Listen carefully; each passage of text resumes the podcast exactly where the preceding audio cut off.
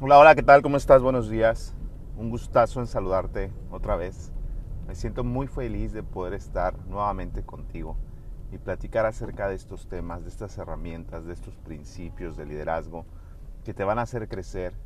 que van a hacer expandir tu nivel de influencia y que te van a hacer también sentir mucho más feliz contigo mismo, mucho más satisfecho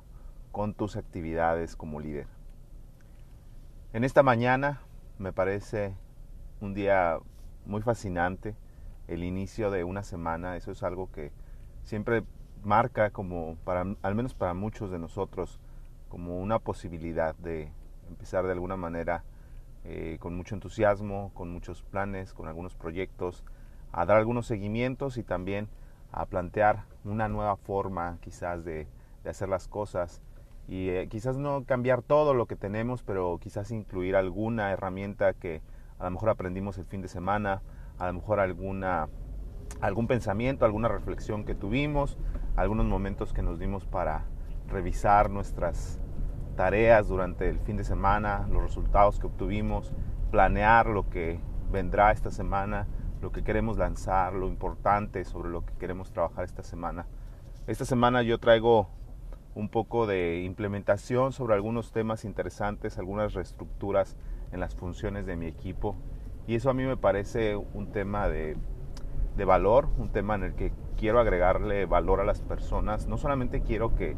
algunos hagan el trabajo y otros eh, dejen de hacer algunas actividades, sino quiero que quiero aprovechar el valor que he ido creando y que incluso mi, equipo por su propia cuenta ha ido creando en sí mismo.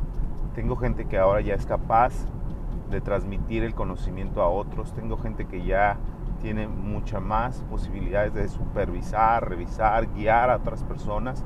Y quiero aprovechar esas capacidades que se han ido creando, no automáticamente, sino porque las he buscado, porque les he pedido que pongan atención en esas posibilidades.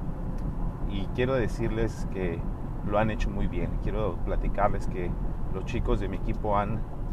han entendido esas necesidades que tenemos de desarrollarlos como líderes, como eh, gente de, que agrega valor constantemente a otras personas y han dado excelentes resultados. Por supuesto que tenemos que seguirnos apoyando mutuamente, tenemos que seguirnos revisando cómo estamos dando resultados y dejar algunos hábitos que principalmente son mentales. Uno de ellos es el perfeccionismo y el perfeccionismo en quizás eh, en creer que, bueno, yo tengo ahora que guiar a otras personas y además tengo que hacer todas mis actividades porque nadie las sabe hacer como yo. Y quizás no se trata de que tú hagas todas tus actividades, quizás sí hay actividades en las que tú agregas valor y en las que todavía no hay alguien de tu eh, círculo más cercano de influencia que pueda hacerlas exactamente como tú. Pero hay otras que no agregan valor, hay actividades más rutinarias sobre las que mi equipo eh, puede ir repartiendo, puede ir eh, compartiendo la, la, carga de esas actividades. Y lo he platicado con los chicos de mi equipo, lo he platicado con cada uno de ellos, con cada uno de los que van a estar participando en esta implementación, dirigiendo, compartiendo su conocimiento y les he hecho saber por qué es importante que se vayan formando una nueva forma de trabajo, una forma de trabajo en equipo, colaborativa, en la que ellos les van a agregar valor, van a estar preparando herramientas, materiales para enseñarles, para guiarles, para demostrar un conocimiento. Y por otro lado, ellos no tienen que estar tan preocupados de estar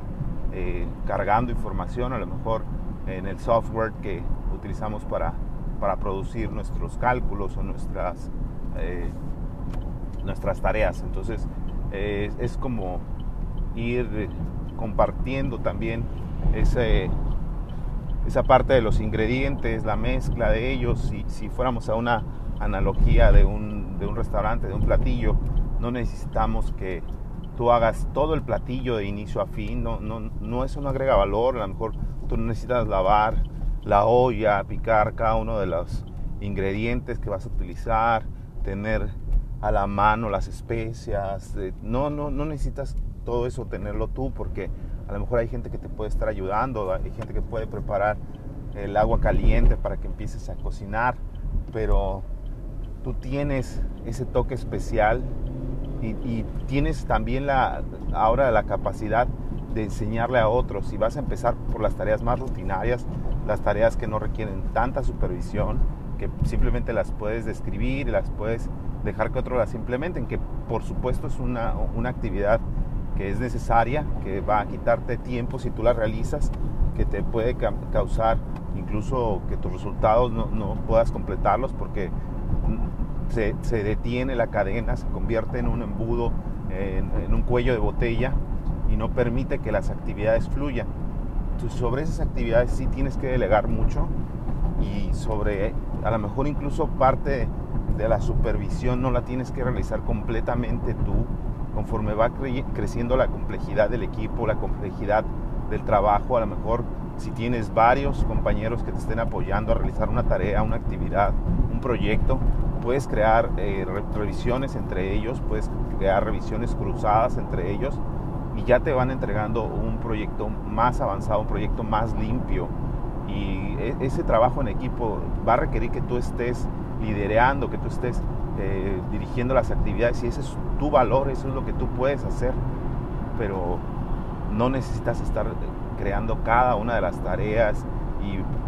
volviéndola a hacer para verificar que se hizo correctamente. Vas a tener que llegar también a un punto de confianza donde lo que te entreguen, si no es de vital importancia, pues no lo vas a tener que validar paso a paso, sino simplemente eh, ver que el resultado tenga razonabilidad, ver que el, propósito se esté comprendiendo, eh, a lo mejor pedirle a la persona que te describa los pasos y sobre eso confiabilizar, validar que la persona ha comprendido el proceso y que en un ambiente controlado ha podido darte resultados. Y así va, mejorando poco a poco tu capacidad de, ir delegando, de ir eh, introduciendo nuevas formas de trabajo entre tus compañeros de trabajo y te, y te llevas grandes sorpresas porque durante las implementaciones hay gente que toma la iniciativa, que crea un formato, que crea un esquema de, flujo del trabajo que ni siquiera se te había ocurrido a ti. Y eso es algo muy, muy impresionante, que cuando vas creando ese ambiente de colaboración, los resultados pueden ir mejorando incluso sin que tú los controles. Entonces, hay, hay también que tener algunas precauciones. Hay personas eh, que quizás saben que tienen que trabajar, que tienen que formar parte de tu, de tu equipo, pero no se han comprometido, no, no sienten que formen parte de tu círculo y eso quizás los mantiene alejados de proporcionar resultados de valor. Están simplemente por el tiempo que les pagan, están simplemente creándose pues una idea de que bueno, pues ellos están haciendo lo que se les paga por hacer, que ellos eh, quizás tienen más capacidades, que no se les están explotando y te crean a veces un ambiente un poco menos favorable, un poco menos productivo. Y te puedo decir que, pues, aunque existan ese tipo de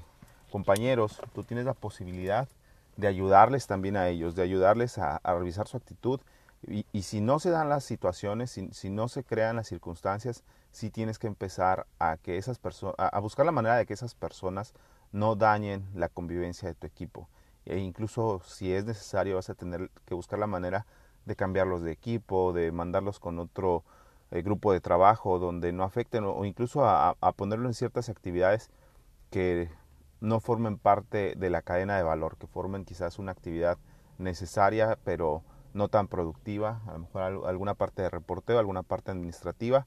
Y bueno, tú vas a tener que ir tomando las decisiones, pero sí evitar que ese, ese grupo de personas o esas personas en específico te creen un malestar entre los demás compañeros, porque algo que pudimos comprobar y pudimos revelarnos a nosotros mismos a través de una plática que tuvimos acerca de las actitudes es que si bien una actitud positiva no te garantiza el éxito, una actitud negativa te garantiza el fracaso y eso es algo que me quedó muy significativo porque mi equipo también lo pudo validar a través de sus propias experiencias, eh, ver cómo una actitud negativa te aleja completamente de la posibilidad de entregar el mejor resultado, de, hacer brillar tu trabajo. Y bueno, te lo, te lo comparto porque también hemos tenido el caso en el que hemos tenido compañeros que no están dispuestos, que no entendieron el propósito de su puesto o el propósito de su promoción, están buscando simplemente un reconocimiento especial, están teniendo una actitud de la enfermedad del yo que llamamos esa persona que se cree supremamente diferente a los demás y quiere que constantemente se lo estés recalcando y eso bueno nos ha dejado con, con muchas enseñanzas. Eh, te agradezco muchísimo tu tiempo, me encanta estar platicando contigo, deseo que pronto sigamos eh, haciendo algunos eh, más podcasts y seguir conviviendo a través de este canal. te puedo dejar como resumen que el trabajo en equipo no es algo que se dé de la noche a la mañana, pero si quieres elevar el nivel de tus resultados, definitivamente una sola persona son muy pocos para lograr grandeza. Que tengas muy feliz lunes y te mando un abrazo. Hasta luego.